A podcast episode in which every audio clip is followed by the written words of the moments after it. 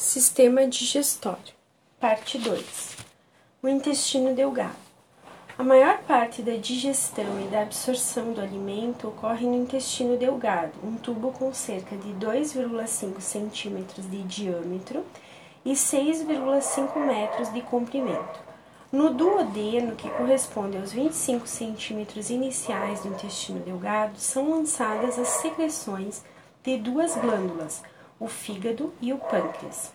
Trata-se ainda da digestão química, que ainda continuará ao longo das outras partes do intestino delgado. O jejuno, com cerca de 5 metros, e o ilho, com cerca de 1,5 metro.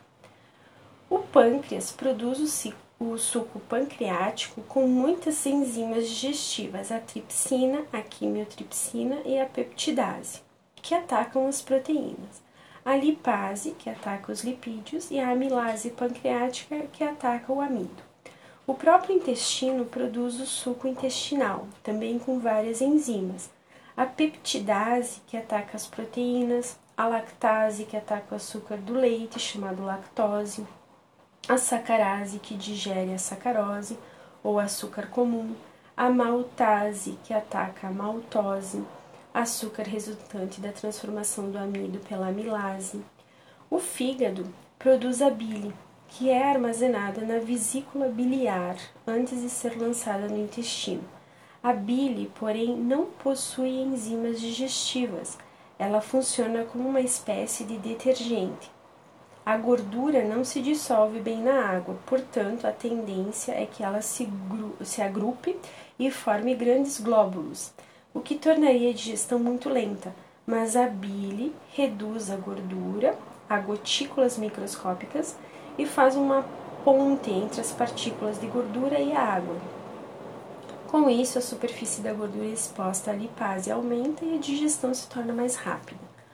O conjunto de substâncias resultantes da digestão forma um líquido branco, o quilo, as proteínas foram convertidas em aminoácidos, os lipídios em ácidos graxos e glicerol, o amido em glicose e assim por diante.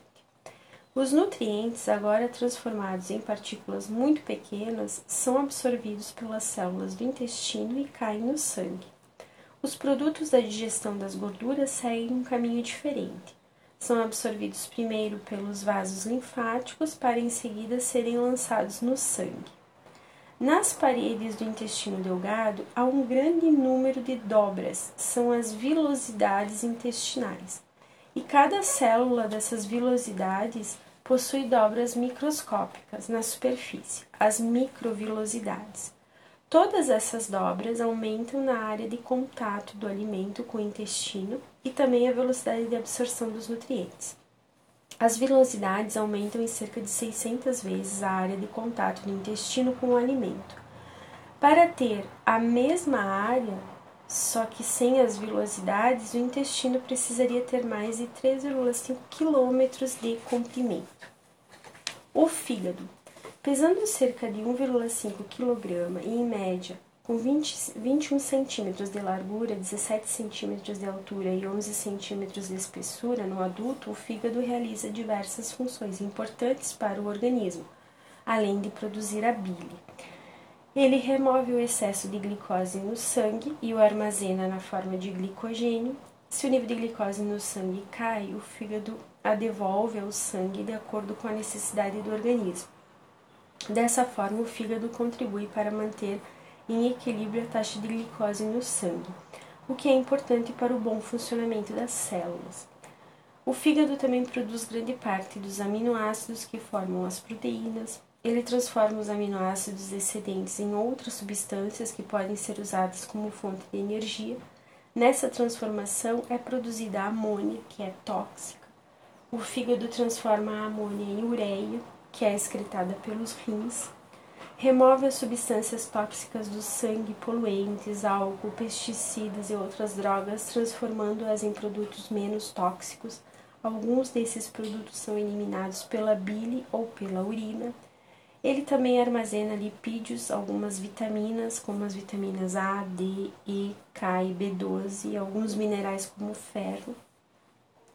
Remove e destrói os glóbulos vermelhos desgastados. Problemas no fígado. O consumo excessivo de bebidas alcoólicas e a ação de substâncias químicas ou de alguns tipos de vírus provocam uma inflamação no fígado, a hepatite. A hepatite pode causar a cirrose hepática, que é a destruição de parte do tecido do fígado. Às vezes, a cirrose progride a ponto de o fígado deixar de realizar suas funções, o que leva à morte. Em certos casos, a única solução é o transplante de fígado. O intestino grosso. Depois de passar de 3 a 10 horas no intestino delgado, o que resta do alimento chega ao intestino grosso. São cerca de 6,5 centímetros de diâmetro e 1,5 metro de comprimento. Ele é mais largo e mais curto que o intestino delgado. A parte inicial em forma de bolsa, onde se abre o intestino delgado, é o seco. Nele encontra-se um pequeno órgão de tamanho e forma parecidos com os de uma minhoca, o apêndice secal ou vermiforme. A parte mais longa do intestino grosso é o colo ou cólon. Na parte final do colo fica o reto, que se comunica com o exterior por um orifício, o ânus. O intestino grosso absorve parte da água e dos sais minerais que não foram absorvidos pelo intestino delgado e os lança no sangue. Os restos que não foram digeridos são compactados e formam as fezes. As fezes ficam armazenadas no intestino grosso até serem eliminadas pelo ânus. Prisão de ventre, diarreia e desidratação. O alimento geralmente leva de 10 a 14 horas para passar pelo intestino grosso, impulsionado pelos movimentos peristálticos. Se esse movimento estiver muito lento, os resíduos vão permanecer muito tempo no intestino grosso e boa parte da água que se encontra nele será reabsorvida pelo organismo. Como consequência, formam-se fezes muito secas e endurecidas. Esse é o quadro de prisão de ventre ou constipação. Uma de suas causas é a alimentação pobre em fibras.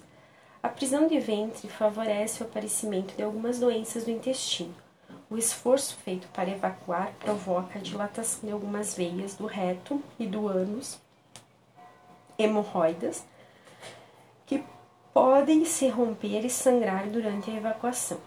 Ao contrário da prisão de ventre, na diarreia, as contrações peristálticas tornam-se muito fortes. Os resíduos passam rápido demais pelo intestino grosso e boa parte da água que se encontra neles deixa de ser absorvida. Nesse caso, as fezes podem sair líquidas. A diarreia pode ser causada por microorganismos presentes na água ou em alimentos pelo uso de certos medicamentos. As diarreias leves param espontaneamente em muitos casos, mas é necessário repor a água e os sais minerais perdidos.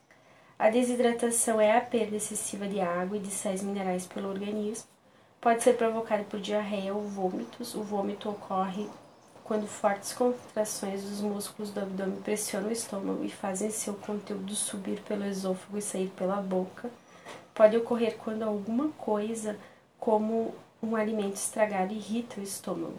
A desidratação é muito perigosa para as crianças. Para evitá-la, elas devem tomar o soro de reidratação oral fornecido nos postos de saúde ou conseguir também nos postos de saúde a colher medida para fazer o soro em casa.